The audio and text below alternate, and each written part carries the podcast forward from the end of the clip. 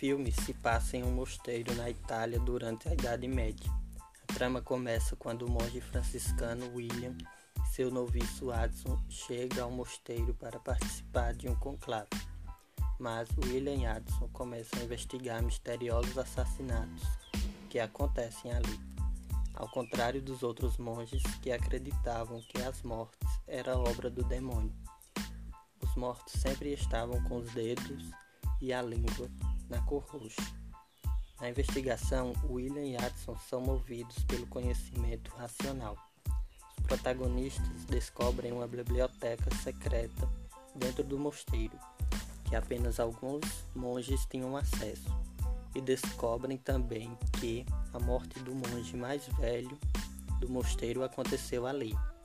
Nessa biblioteca tinha vários livros e obras não aceitos pela igreja medieval entre as obras estava um livro de Aristóteles que abordava a comédia e o riso, atos que eram condenados pela Igreja como desobediência a Deus. Para evitar a propagação dessas ideias, um monge colocava veneno nas páginas dos livros para ocasionar a morte daqueles que liam tais obras.